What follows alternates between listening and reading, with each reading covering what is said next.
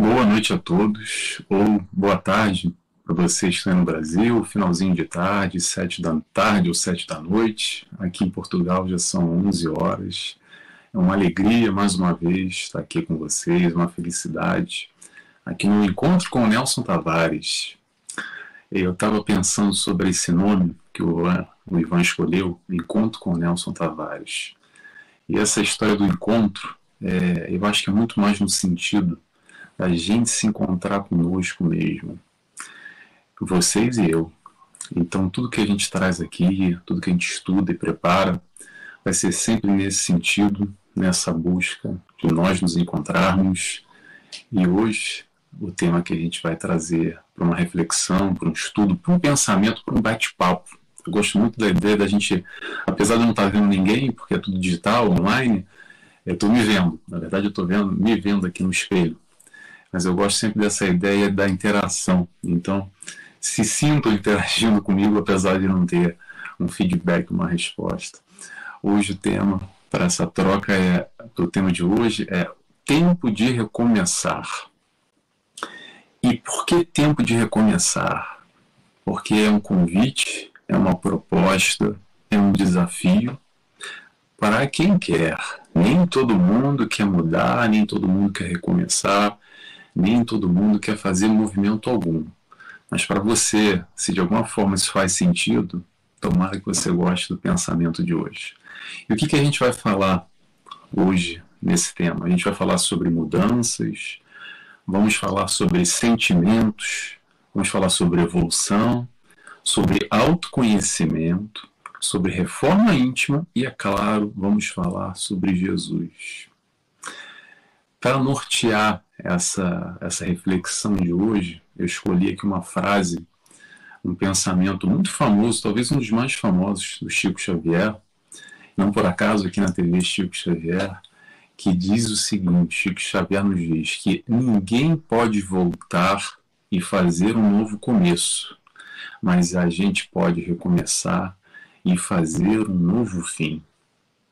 Então, com esse pensamento, com essa ideia, eu vou convidar todos, quem quiser, claro, fazer oração comigo, fechando os olhos, agradecendo a Deus Pai, primeiramente, a Jesus, nosso mestre e guia, a toda a espiritualidade de luz que nos cerca, que nos acompanha, que dirige, nos permite fazer esse trabalho, nos acompanhando e nos dando direcionamento à palavra do Mestre Jesus, que nós possamos mais uma vez aqui vibrar na tua seara, no teu amor e buscar aprender um pouquinho mais.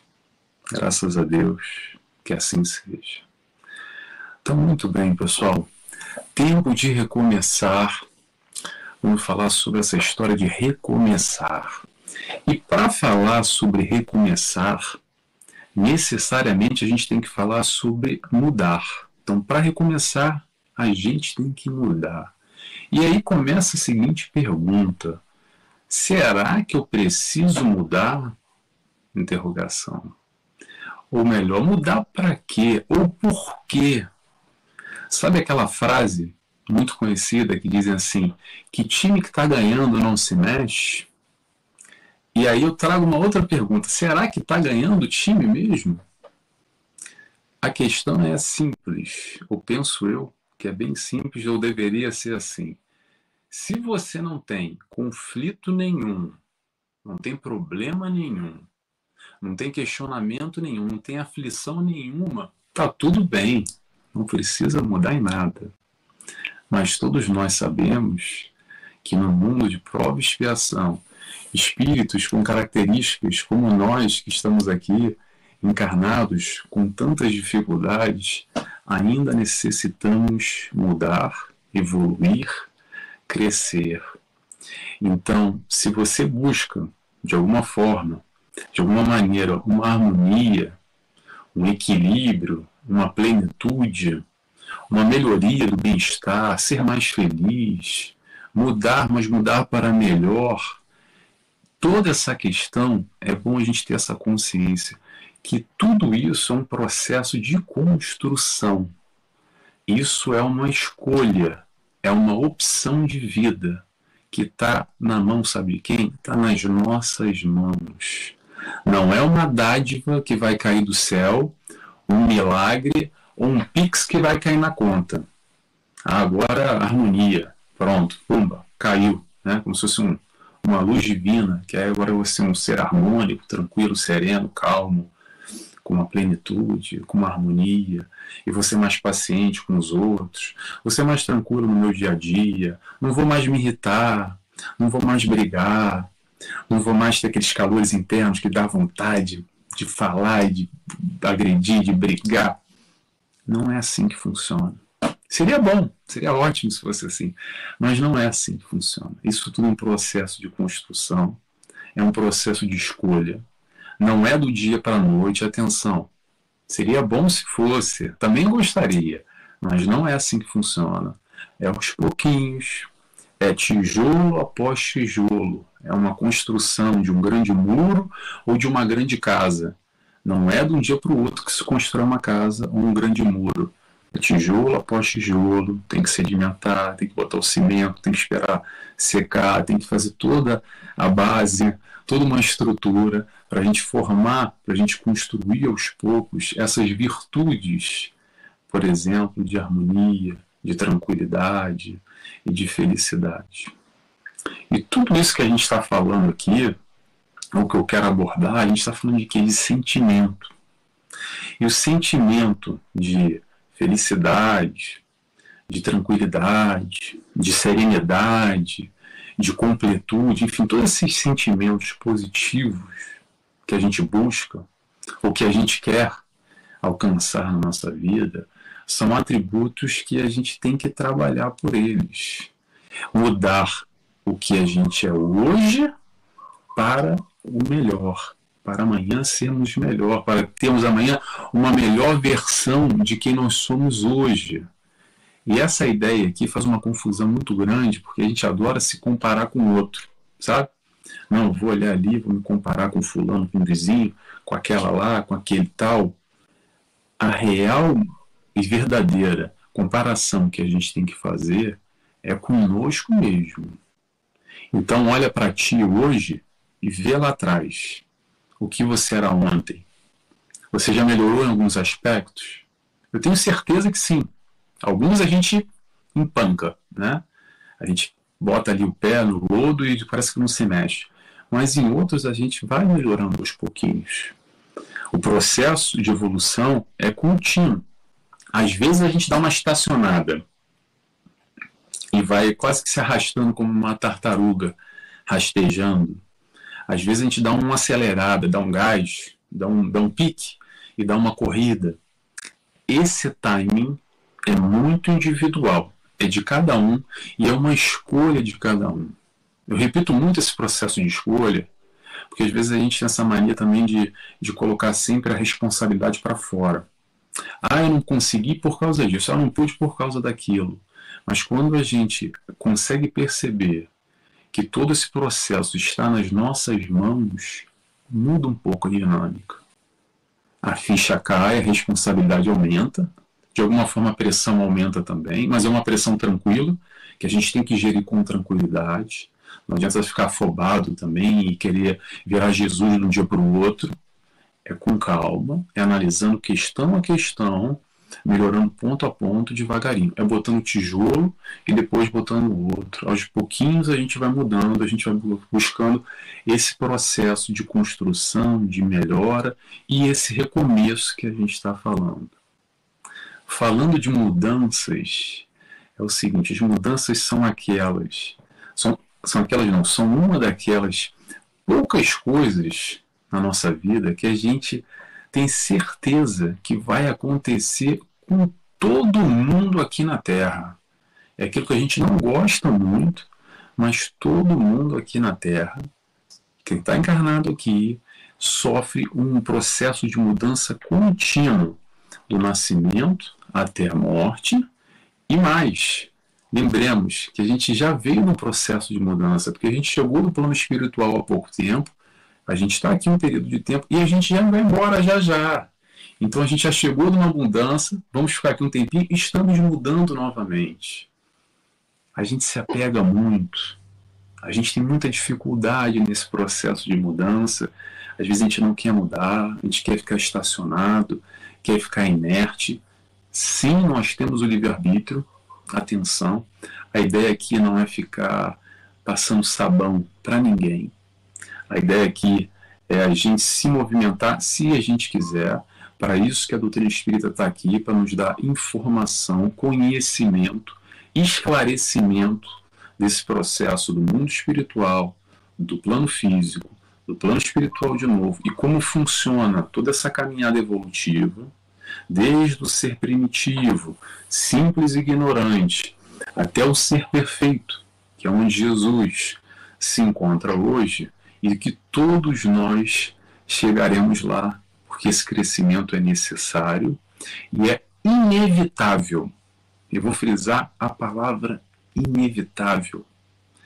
Porque o que, que acontece é o seguinte: a gente querendo ou a gente não querendo, vai acontecer. De uma maneira ou de outra. Aí aquela frase que eu gosto do popular que é aceita que dói menos. Às vezes a gente tem uma resistência enorme, não quer aceitar, quer brigar, quer fazer birra, quer bater o pé, não quer acreditar que a coisa vai acontecer e que tem que acontecer, mas ela acontece. Ela acontece. Fingir que ela não existe, ela não vai deixar de acontecer. As coisas não acontecem ou deixam de acontecer pelo nosso capricho, pelo nosso querer. As coisas acontecem no seu momento certo, na hora certa, no processo certo. Isso tudo é um processo. E a gente faz parte, a gente é uma peça desse processo. A encarnação está tudo planejado. Ah, Nelson, então quer dizer que eu não tenho que fazer nada, porque está escrito nas estrelas. Calma, não é assim. A gente tem um livre-arbítrio. Eu tenho um livre-arbítrio agora de fazer o bem ou de fazer o mal. Eu posso fazer o bem para mim mesmo, como eu posso fazer o mal para mim mesmo. Eu posso tentar um suicídio, como eu posso buscar uma melhoria íntima. Por exemplo, para isso eu tenho livre-arbítrio. Nós fazemos as nossas escolhas da nossa vida. Desculpa, eu estou sendo muito duro e pegando exemplos muito fortes, mas a vida é feita assim, a dinâmica é feita assim. As nossas escolhas determinam quem nós somos hoje e quem nós seremos no futuro. Nesse processo encarnatório de provas e expiações, a prova está aí. Passou? Check. Não passou? Faz a prova de novo. Escolhas erradas. Sabe o caminho certo. Fez, fez a escolha errada? Vai voltar para espiar. Check. Até aprender. Quer dizer, o check só depois de aprender. Check quando aprender. O processo é assim. Às vezes a gente fica fazendo birra que nem criança, sabe? Que não quer aceitar as coisas como elas são, que a gente tem uma dificuldade enorme de aceitar. Eu gosto muito da, da analogia, do pensamento. Como é que a espiritualidade de luz, os nossos mentores, devem sofrer na nossa mão? Vou dar um exemplo aqui que eu gosto muito de ilustrar nós adultos, quando a gente olha algumas crianças, às vezes fazendo aquela birra, sabe aquela criança chatinha que não quer fazer, que quer brigar. Vou dar um exemplo aqui, aquela criança que não quer fazer o dever de casa da escola. E você é o pai, você ama seu filho, sabe que ele tem que fazer o dever de casa, que ele tem que aprender, que ele tem que levar aquilo para a escola, que faz parte do processo. E aí você vai lá e tenta conversar com ele. Não, filho, você tem que fazer o dever de casa, não é bem assim. Preste atenção. Aí você dá aquela negociada, né? Não, fazer ele entender. Aí mesmo assim ele bate o pé. Aí, provavelmente, a gente vai e começa a ameaçar, falando, olha, então você não vai mais brincar. Seu brinquedo aí, ó, fim de semana não vai sair. Vou tirar o videogame, vou tirar o tablet. Celular, você não vai descer para jogar futebol com seus amigos, você não vai. E a criança ainda assim faz birra e não quer. E aí tem que botar ela de castigo às vezes, para ela aprender. Porque ela tem que fazer o dever de casa. Não dá para deixar solto. Eu acho que a espiritualidade, às vezes, conosco, é exatamente esse processo que a gente fica fazendo birra. Porque a gente não quer reconhecer, aceitar as coisas como elas são. A gente quer bater de frente, se joga no chão, chora, faz beicinho e fica reclamando e fica brigando em certas questões que não tem escapatória. E quando não tem escapatória, que eu sempre digo, problema quando não tem solução, solucionado está. E aí essa é a realidade, ponto. A gente querendo ou não querendo. Entendendo o processo fica mais fácil. Né? A ideia é essa, a gente entender o processo para fazer as melhores escolhas. Mas vamos lá, então vamos pensar aqui, não dá para correr, não é verdade? Então, se não dá para correr, o processo de mudança é necessário e vai acontecer, a gente querendo ou não querer, aí a gente começa a fazer uma seguinte reflexão, uma, algumas perguntas. Então, como é que vai ser feito essa mudança? Será que vai ser por iniciativa própria, por uma consciência mais ampliada de tudo isso, como isso acontece, com planejamento, um processo mais tranquilo, mais sereno, aos poucos, no nosso tempo, ou vai ser a bruta, vai ser a bronca? Porque é o seguinte, renovamos por livre-arbítrio, espontaneamente, ou por livre e espontânea pressão. É aquele momento quando a gente é convidado, entre aspas, convidado gentilmente a mudar ou a recomeçar, ou melhor dizendo, processo de expiação, sabe como é que funciona? Quando, repito o que eu disse ainda há pouco, quando a gente já sabe o caminho certo, mas escolhe o caminho errado, ou não quer mudar, que é o deixa para depois, ou tá pendura na conta. Aí chega a conta para pagar, a fatura. E aí como é que a gente faz? Coloca a conta, o boleto na gaveta, não vai fazer desaparecer a conta. Vai acontecer de alguma forma. Aí é aquele momento que normalmente vem a espiritualidade gentilmente vamos colocar assim, gentilmente, e nos dá aquele tranco, aquele empurrão, para ver se a gente caminha, sabe como é que é? Atenção, é um tranco, é um empurrão com amor. Porque o que acontece normalmente nesse processo é a gente, por ignorância, por pequenez, de alguma forma, a gente não consegue entender, compreender o processo. E aí é o momento que a gente se joga no chão faz birra, se faz de vítima, de coitado, e não quer entender, quer brigar com tudo e com todos, briga com Deus, briga com a espiritualidade, briga consigo mesmo. Não é assim que a gente faz às vezes? E aí a espiritualidade, por ter um entendimento mais ampliado, com o amor, por estar num outro nível de elevação, que todos nós chegaremos lá ainda, um dia, com alguma dificuldade que a gente tem, mas chegaremos lá, a espiritualidade vem e coloca peça após peça no lugar certo, no momento certo. Mas para que, que acontece isso, Nelson? Para o nosso aprendizado. Tudo conspira, entre aspas, tudo conspira para o nosso bem, para o nosso aprendizado.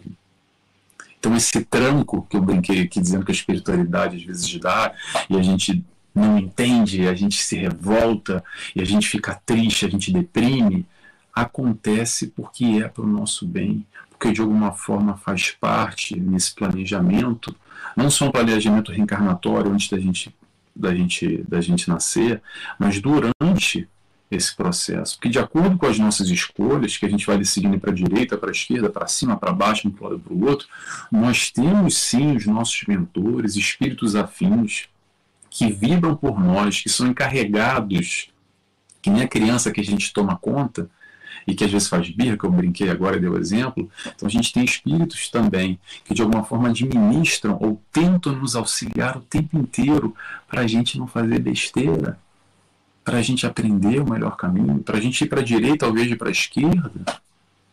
Então todo esse processo de caminhada, se de alguma forma a espiritualidade está se manifestando e a gente não consegue compreender, confia. Confia. Você acredita no teu mentor? Acredita na espiritualidade de luz? Acredita em Deus? Acredita em Jesus? Acredita que você é filho de Deus e que Deus te ama? Então confia que o que está acontecendo na tua vida, por mais que você não entenda, é para acontecer, é para o teu melhor, é para o meu melhor. Isso é uma fé raciocinada. Isso é uma fé trabalhada. Não é de um dia para o outro. Porque a gente tem que racionalizar esse processo. Tem que entender, tem que internalizar. tem que digerir. Esse é o tipo de informação que é bom até. É o seguinte: é, acabou esse vídeo, volta esse trecho, escuta de novo. Aí daqui uma semana, escuta de novo. Porque não é fácil. É, é a mesma história do tijolinho. Aos pouquinhos a gente vai construindo, vai entendendo, vai se capacitando para lidar com todas as, essas questões que nos cercam no dia a dia, na nossa vida. Porque é o seguinte, olha só, não é a doutrina espírita que traz aqui a solução dos nossos problemas. O que acontece é o seguinte: em 1856, se eu não me engano, posso estar falando besteira, 1850 e qualquer coisa, Kardec codificou a doutrina espírita e nos trouxe uma base, uma, uma grande novidade do mundo espiritual, e depois aí veio Chico Xavier e os outros médiuns para corroborar e ampliar mais ainda esse entendimento através da mediunidade, utilizando os médiuns na forma de psicografia, livros, etc. e tal. Tá bom, ponto. A pergunta vem, e antes de 1856? Será que era diferente? Não, não era diferente. Sempre foi assim.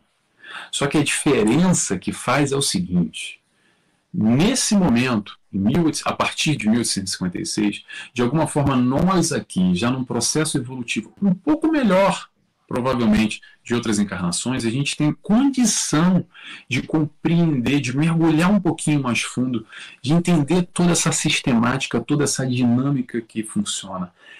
Para que, Nelson? Para saber só? E fazer a prova e tirar 10? Não, para nos auxiliar nesse processo de escolha no dia a dia, entender essa dinâmica, como é que funciona o plano espiritual, o plano encarnado, desencarnado, acabando com, aquela, com aquele misticismo todo de céu e inferno, do purgatório, das provas eternas, aquele Deus que é meio confuso, que é meio vingativo, às vezes ele é gente boa, às vezes ele é malvado, às vezes ele, ele dá uns vacilos e não vê algumas questões aí, que é umas injustiças. Então a gente consegue cair por terra, cair toda essa base, toda essa compreensão que existia antes.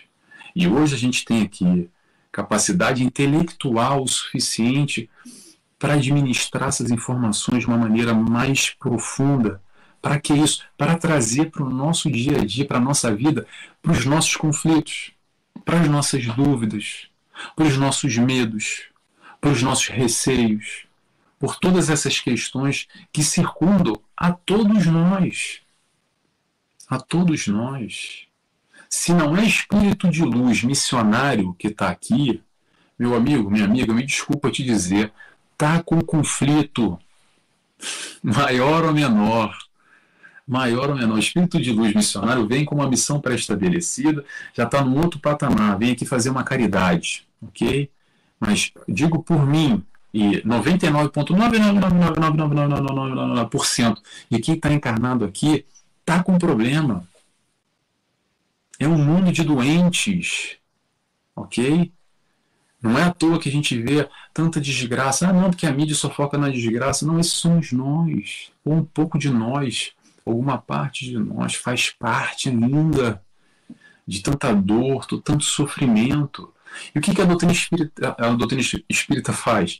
Vai nos livrar da dor do sofrimento? Não, ela vai nos dar informação para a gente trabalhar todo esse conteúdo. Não é porque a gente virou espírita agora que pronto, eu botei o crachazinho e eu tenho entrada passe livre para entrar no nosso lar. Eu troquei o céu da outra religião pelo nosso lar agora. Então, pronto, está despachado, está resolvido meus problemas. Não, está. O que, vai, o que nós vamos ter é mais informação para lidar com os nossos problemas. Porque esse processo de reforma íntima, de recomeçar, de mudar novamente, depende de quem? de nós, não depende da doutrina espírita, não depende do Chico Xavier, de Kardec. Esse é um processo interno, íntimo, que cada um vai fazer quando quiser e se quiser, e no ritmo que quiser e na maneira que quiser. Sabe quem é que começou com essa história toda, ou melhor, essa encrenca toda de que a gente precisa mudar, que a gente precisa recomeçar, reformar os valores, etc. E tal. Sabe quem é que começou com essa brincadeira, entre aspas, aqui? Quem começou foi Jesus.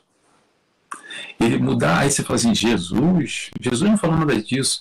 Jesus trouxe uma proposta de valores, uma proposta de mudança do nosso sistema de crenças e valores, mas principalmente do aspecto dos valores. Jesus vem e nos pergunta assim: olha, interpretação minha, tá? Ele não falou essas palavras. Quando eu falo assim, ah, ele falou assim, não é que ele, não é que ele falou literalmente assim. Mas o questionamento que ele trouxe é da maneira que eu entendo e eu quero compartilhar com vocês. Ele veio naquele momento e pergunta mais ou menos assim: olha, tá ruim aí? Você tá infeliz? Quer, ou tá feliz e quer ser mais feliz? Tá bom? Quer melhorar? Então tá aqui, ó. Tá aqui. Aí ele vai lá e apresenta uma listinha. Para a gente tá aqui uma lista, olha Reveja os seus valores. Felicidade real é o que ele apresenta. Lá 2022 anos atrás, ah, então para aquele momento, Nelson, agora é diferente. Não, ainda a proposta é super atual. Ainda é super atual. Pergunta, nessa lista aí que Jesus apresentou para gente, que todo mundo sabe aqui, mais coisa, menos coisa, quantos itens a gente consegue enumerar ali que a gente já consegue vencer de alguma forma? Passado 2022 anos atrás, pega essa lista de Jesus apresentando a felicidade, real a felicidade não é desse mundo, e todos esse aspecto, todo o aspecto dos valores, o aspecto da moral do Cristo, quanto a gente consegue fazer, ele apresenta essa lista exatamente para nos mostrar, para dizer, olha, vamos rever esse valor, vamos domar aí essas tais mais inclinações que a gente tem, ou pelo menos se esforçar, pelo menos tentar. Como eu digo, não vai ser de um dia para o outro, mas tendo a consciência e focando e querendo resolver, mais cedo ou mais tarde a gente vai resolver. Renúncia.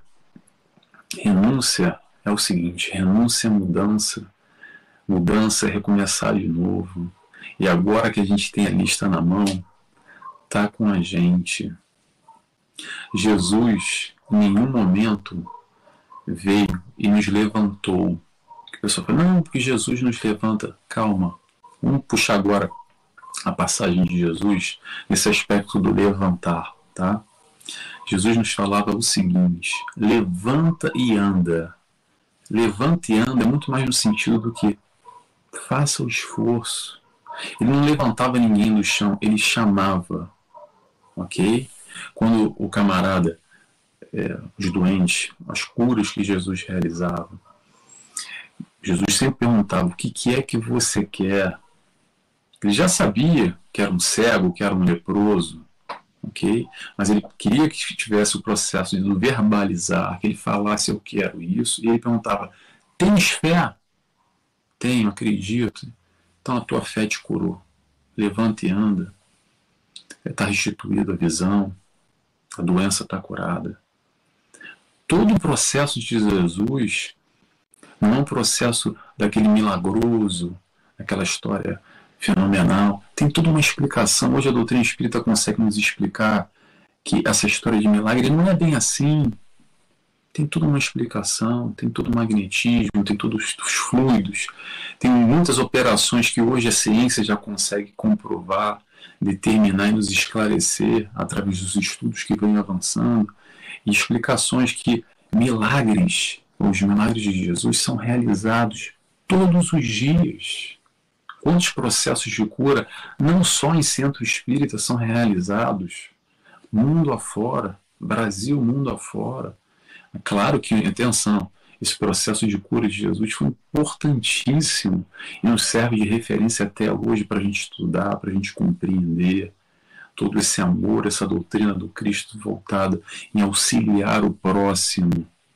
Mas muito além da cura física, que a gente se, pega, se apega tanto à cura física e fica ali voltado naquele aspecto material, era o ensinamento do Cristo, que ninguém fala muito, o pessoal esquece com facilidade. Depois de ele curar o leproso, o cego, ou o coxo, e falar levante e anda, ele sempre falava, vá e não peques mais. Mas aí o camarada esquecia, é verdade? Todo mundo esquece, e até hoje a gente esquece, porque a importância não está no sentido da cura realizada. A importância está na nossa mudança, ou na mudança daquele indivíduo, que provavelmente aquele, aquele tipo de conduta levou ele exatamente àquela situação que ele se encontrava ali. Então, a situação da doença, muitas das vezes, muitas das vezes, atenção, tá? Estou frisando isso. Não é a doença por si própria, mas é o que vem antes. A doença, na verdade, é uma consequência.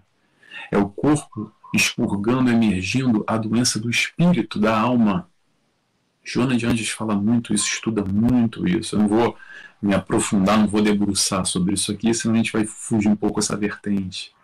Mas o conceito médico espírita que a gente estuda hoje, as associações médico espírita, estudam exatamente não a doença do corpo, mas a origem dela pregressa enquanto espírito. Como é que essa conexão corpo e alma, como é que acontece essa integração? E hoje a gente está doente, mas espera aí, será que a gente está doente foi um azar? Ou será que a nossa vibração está baixa? Será que tem um, um, um procedimento de um expurgo na carne após um processo expiatório? o quanto as nossas células estão integradas mais ou menos num planejamento reencarnatório, numa família com uma predisposição a um segmento de uma doença ou não, eu vou deixar aqui aberto que eu não vou, não vou seguir esse raciocínio, porque senão a gente vai longe por aqui. Vamos continuando. Vamos falar de Jesus. Jesus não veio passar pano para ninguém, Jesus veio para. Ele nos disse que eu vim trazer a espada Jesus veio para complicar e veio para facilitar ao mesmo tempo. Depende do ponto de vista. Naquele instante, trazendo aqueles valores, aquela narrativa de Jesus, ele veio para quê? Para bater de frente, para confrontar aquele momento, tudo que se acreditava, principalmente entre os judeus, que o rei dos reis, aquele que veio para salvar o povo, o povo escolhido, de todos os massacres, toda a história de Jerusalém, tudo que eles viveram naquele momento com o povo perseguido, Jesus veio para confrontar todo esse aspecto. É um outro ponto de vista, é a tal da boa nova. Aliás, me lembrei do Chico agora, perguntando para o Chico, Chico com essa, com essa trajetória dele de escrever tantos livros, Está o tempo inteiro produzindo, né? 400 e tantos livros. Então, era, não sei como é que era o ritmo dele, mas era um livro atrás do outro, né? Eu fui ali a casa de banho, ao banheiro, quando eu voltei já saiu dois livros. Imagina eu que o Chico era, era uma produção constante.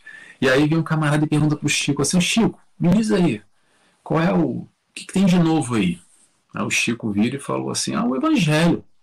O Evangelho, Chico? Ah, o Evangelho já é antiga, né? Tem nada de novo aí? Não, o Evangelho. O Evangelho é novo, é novo. É a novidade. É a grande novidade que a gente ainda está tão distante, porque a gente sabe muito, já está tudo decorado, a gente sabe todas as respostas, todas as passagens. E a prática? Interrogação. O quanto a gente pratica. Jesus veio exatamente trazer essa proposta de mudança, essa mudança, essa mudança de valores, e mudar normalmente incomoda. Ah, incomoda. Qualquer mudança incomoda. E por que será que incomoda? Sabe por quê? Incomoda porque normalmente a gente está acostumado ali, aquele quentinho, sabe? E se mexer, tem que fazer esforço. E a gente não gosta muito de fazer esforço. Não gosta muito. Então, assim, não está muito bom, mas pode ficar pior, então vou manter assim mesmo, deixa do jeito que está, não vou mexer aí porque vai que piora. Mas a mudança sempre é para melhor quando a gente quer que seja. Buscar e achareis. Quando a gente quer melhorar a nossa vida. Então, para você que está me escutando agora, está me vendo agora, está aí na rádio me escutando, está na TV me vendo, se você quer melhorar a tua vida, não depende de Jesus, não depende de Deus, não depende do teu mentor, depende de você. A espiritualidade de Jesus está ao teu lado, te amparando, te ajudando. A mão de Jesus vai estar sempre esticada para você. Mas o movimento, quem tem que fazer somos nós. Quando a gente quer, se predispõe, se coloca proativo, predisposto no sentido da mudança, de querer melhorar, de querer esse auxílio, a mão está sempre esticada.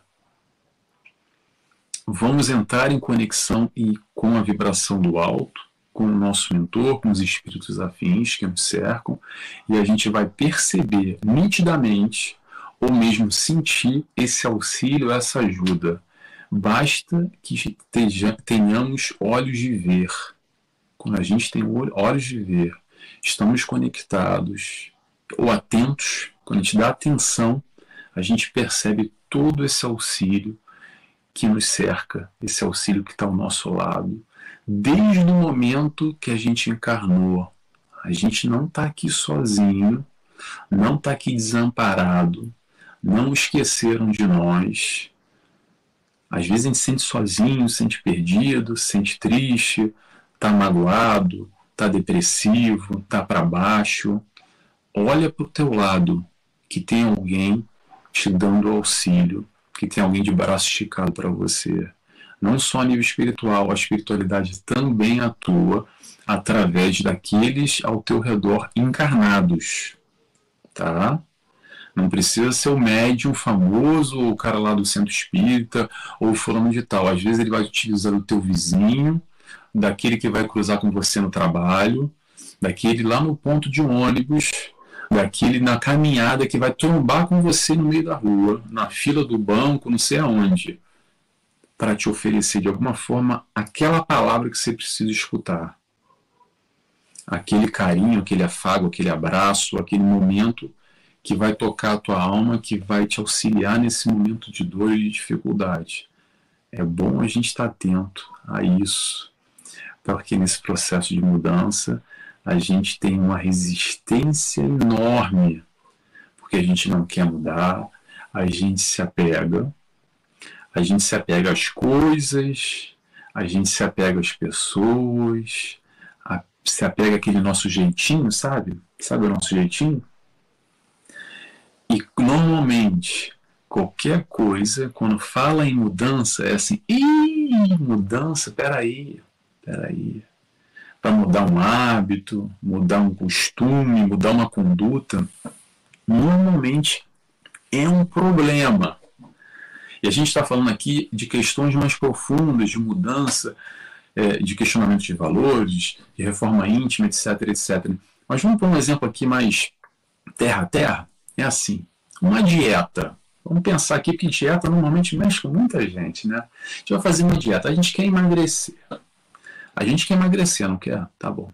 Mas também, ao mesmo tempo, a gente não quer deixar de comer aquela bando de porcaria que a gente come. Não é verdade? É aquele momento que a gente quer um milagre. Porque a gente quer continuar comendo o que a gente come e quer emagrecer. O quanto a gente está disposto a renunciar? Seria bom se a gente comesse um quilo de chocolate e emagrecesse um quilo na balança. Mas não é assim que funciona. É uma pena. Adoraria também, gente. Adoraria. Quem gosta de comer, gosta de chocolate, sabe o que eu estou falando. Que não é fácil. Mas cada escolha é uma renúncia. E aí vem a pergunta: o quanto a gente está predisposto a renunciar em nosso favor? Não é no favor dos outros, em nosso favor, porque a gente sabe o melhor caminho que a gente tem que tomar Normalmente a gente quer tudo e mais um pouco.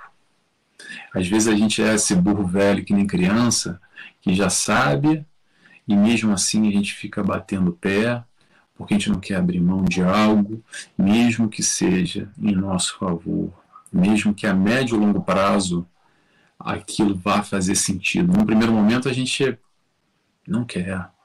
Porque Vamos voltar à história da dieta só para ilustrar. Claro que é um sentido muito mais profundo que a gente está falando aqui, mas só para ilustrar a história da dieta.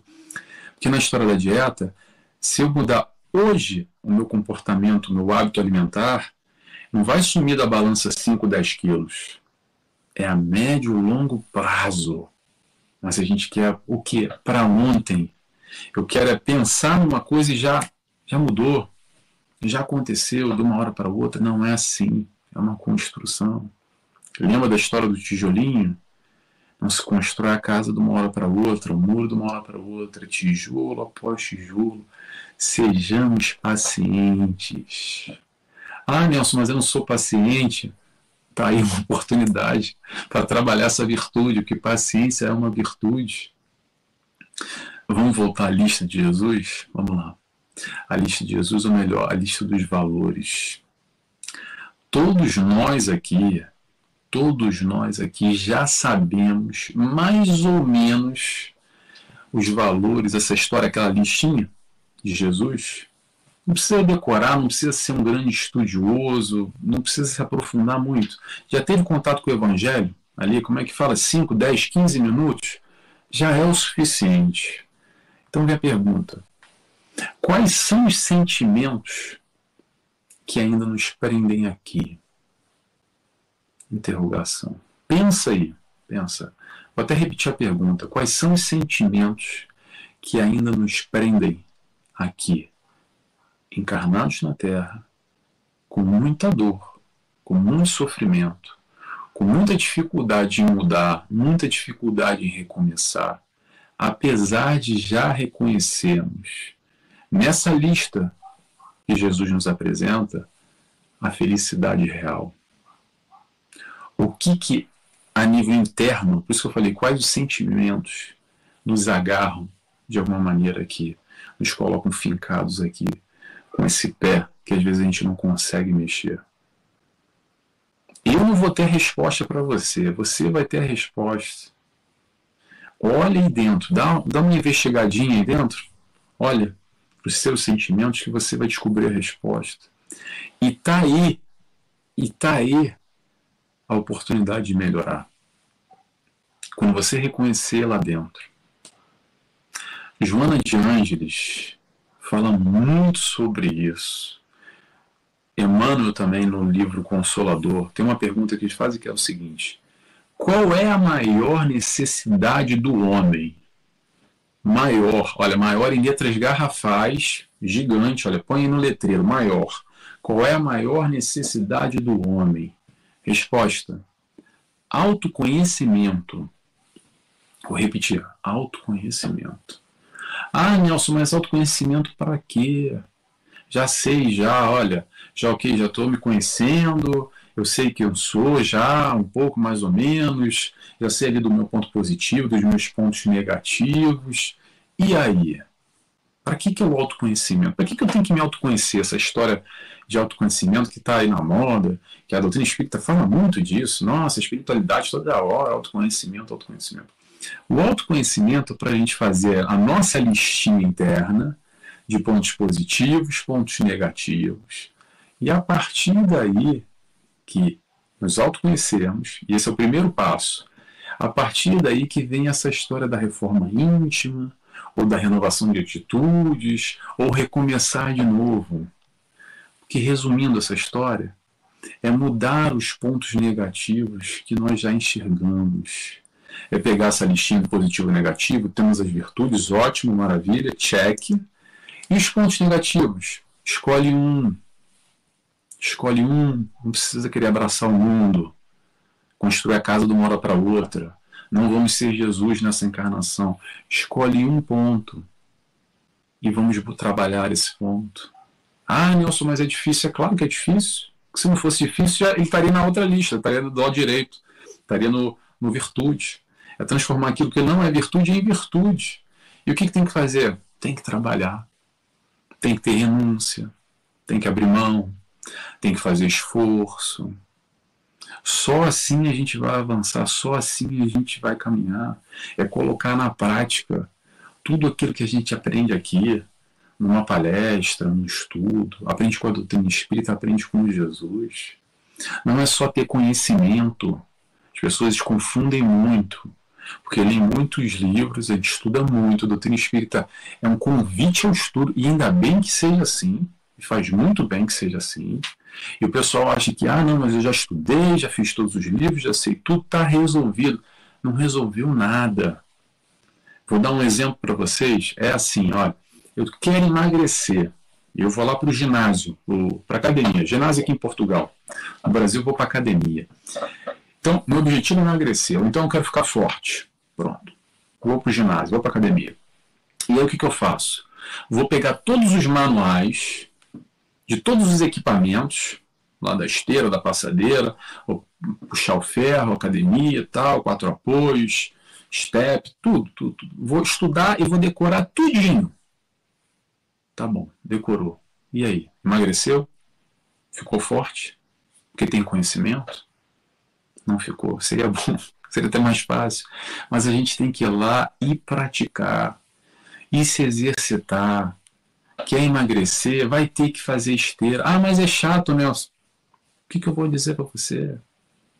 tenta amenizar, transformar de alguma forma mais prazeroso ou menos difícil ou mais tranquilo essa caminhada. A gente precisa colocar em prática para alcançar os nossos objetivos. Tem que praticar. Praticar o quê? Praticar esse conhecimento que a gente adquire aqui, que a doutrina espírita nos auxilia, que um estudo como esse, com esse momento, são convites, são só convites Convites ao quê? A essa mudança de quê? De criar novos hábitos, de deixar o homem velho lá para trás. Gostaria eu de poder olhar no final dessa encarnação e falar e fazer uma comparação comigo mesmo, não com meu vizinho, não com ninguém, comigo mesmo e falar, é, eu melhorei. Pô, foi bom. Então precisa desencarnar para isso, Nelson? Não precisa. Sabe como é que a gente pode fazer isso? Todo dia antes de deitar, tem uma oração que eu não lembro agora, que é, não sei se é Santo Agostinho, já não lembro agora, que diz exatamente sobre isso. Desculpa que a minha memória é péssima, mas é faz uma reflexão à noite. Como é que eu fiz? Como é que eu estou hoje? Pô, foi bom, foi ruim? Hoje eu tive uma conduta legal, hoje eu não vacilei. Comparada a ontem, Vamos fazer essa leitura interna, vamos nos questionar e praticar todo esse conhecimento que a gente tem aqui, toda essa disponibilidade que a espiritualidade está sempre nos auxiliando o tempo inteiro. Parece que a espiritualidade está com um martelo batendo, batendo na nossa cabeça, nos convidando a esse despertamento enquanto espíritos para a palavra do Cristo. Não tem nada a ver com ser cristão, ou nada a ver com ser espírita, tá? Vamos esquecer esses, essas figuras mundanas. A proposta é o amor que o Cristo vem nos ensinar. Então, ah, eu não nasci cristão, eu sou hindu, eu estou condenado ao fogo do inferno. Não. Às vezes a conduta de um, de um o hindu é muito mais amorosa, ele é muito mais cristão do que nós que estudamos todo dia do treino espírita e estamos buscando compreender esse processo de amor.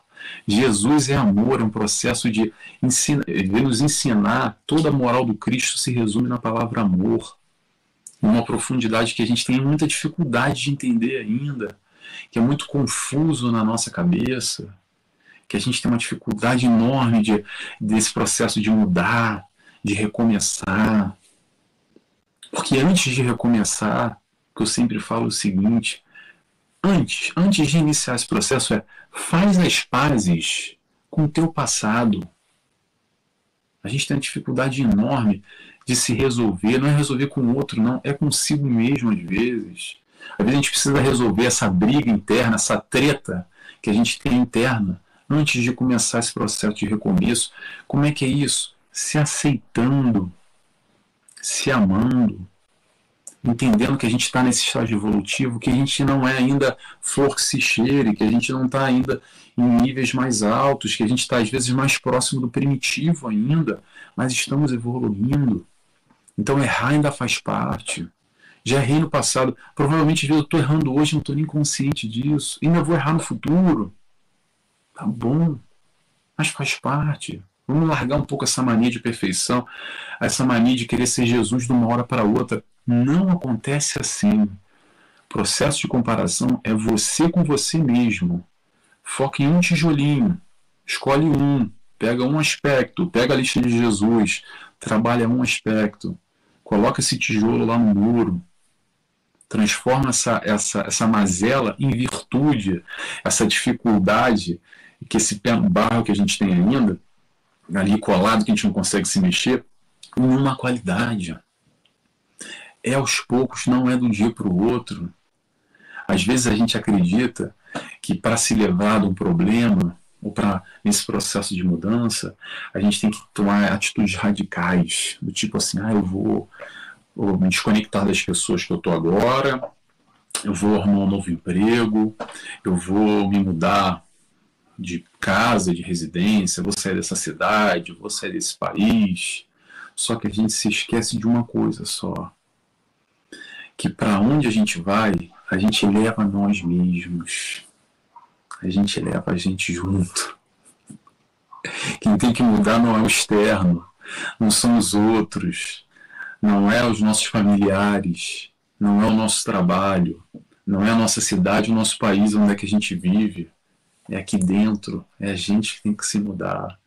A gente não encarnou por acaso nessa família que a gente bate cabeça, nesse país que a gente, que a gente não gosta muito, nessa cidade que a gente está que, que está meio triste, meio chateado, nesse trabalho que a gente não gosta muito. Claro que se puder mudar, por que não para melhor, tá?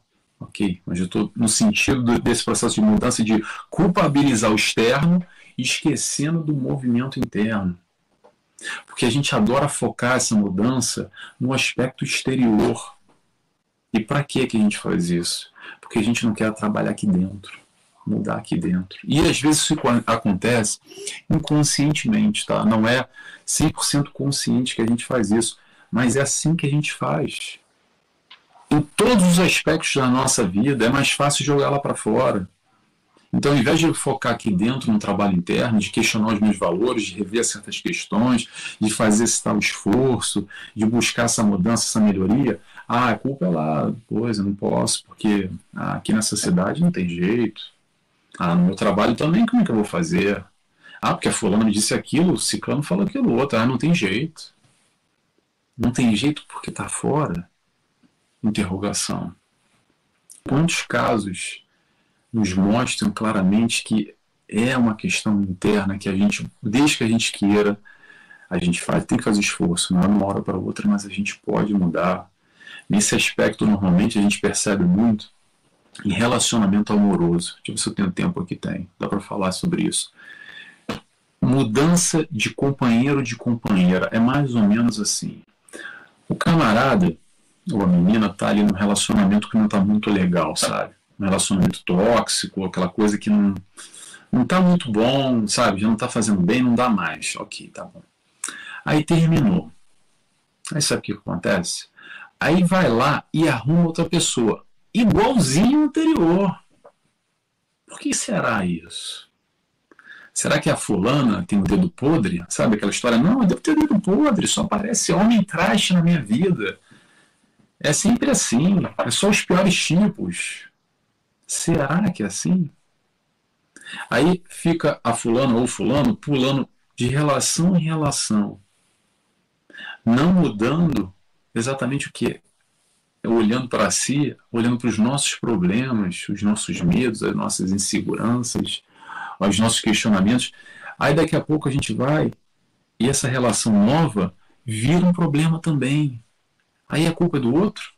Aí a gente troca de relacionamento. Aí o outro relacionamento também é a mesma coisa. Sabe como é que é? A gente sabe. Se não é a gente, a gente tem vários exemplos aqui em torno. Se você parar para pensar, você vai conhecer gente que é assim. Mas não é para ficar aqui julgando, olhando para o outro, falando, ah, é, tá errado, olha lá. Não, é para nós nos entendermos essa proposta. Entender para quê? Para mudar. Para recomeçar de novo. A gente tem essa oportunidade de recomeço o tempo inteiro. Está aí em nossas mãos essa oportunidade do recomeçar. Então, qual é a pergunta, já que, que a gente já vai finalizando, que a gente deve fazer, ou deveria fazer, o que eu faço aqui para a gente pensar é quando é o tempo de recomeçar? A resposta: o tempo de recomeçar é agora. O tempo de recomeçar é hoje. Às vezes a gente bota lá para o futuro ah, porque quando acontecer aquilo, aquilo outro, aí sim eu vou mudar, eu vou fazer aquilo que eu tenho planejado, aquilo outro que eu sei que é bom, que vai ser melhor, que aquele momento. Não é lá para frente, é para agora. O tempo de recomeçar, agora o convite está aí. A gente tem o livre-arbítrio de aceitar ou não aceitar. O chamamento de Jesus está válido ainda. Quando ele fala para a gente, levanta e anda. Quer levantar? Levanta e anda. Não quer levantar? Está doendo? Pergunta: o quanto mais tem que doer até a gente resolver levantar? Interrogação. Vou repetir para a gente pensar porque essa é forte. O quanto tem que doer ainda até a gente levantar. Às vezes a gente fica, fica, fica, e fica mais ainda, e tá doendo, mas é difícil mudar, né? É difícil ter esse, esse incentivo, essa primeira tomada. Mas a espiritualidade de Jesus está aí do nosso lado. Então, para finalizar agora, que já está chegando o nosso horário, eu vou finalizar, claro, com a frase de início do Chico Xavier. Eu quero fechar da mesma forma, porque esse convite. Eu acho que não é à toa que o Chico tem uma dessas. Porque, porque essa frase talvez seja uma das mais famosas que ele nos disse o seguinte: ninguém pode voltar e fazer um novo começo, mas a gente pode recomeçar e fazer um novo fim. Vou terminando por aqui, vou fazer agora uma oração para quem quiser, claro, me acompanhar.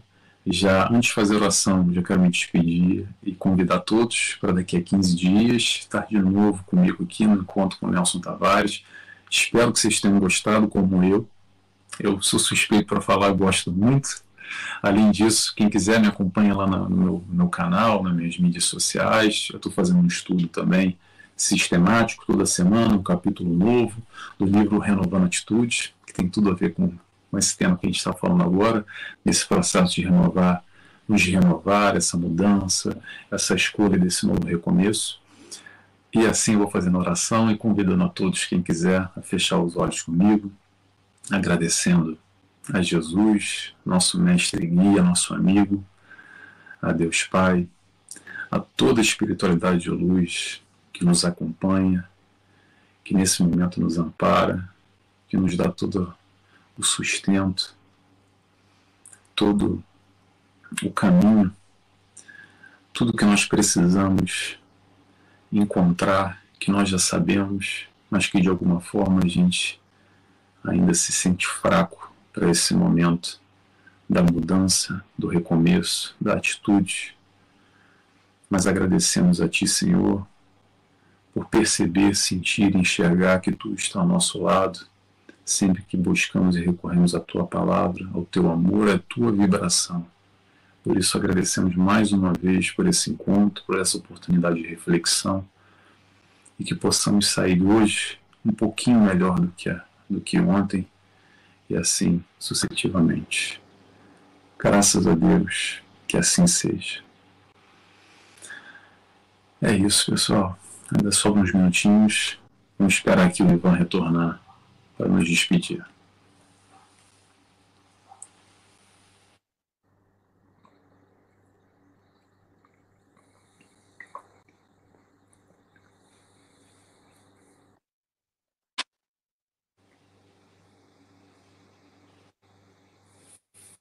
Não estou ouvindo eu. Agora sim. então, boa noite, querido amigo, mais um encontro né, aqui conosco. Que Jesus te abençoe e abençoe né, a tua semana. Obrigado, Ivan. Obrigado. Mais uma vez, obrigado pela, pela oportunidade de estar aqui.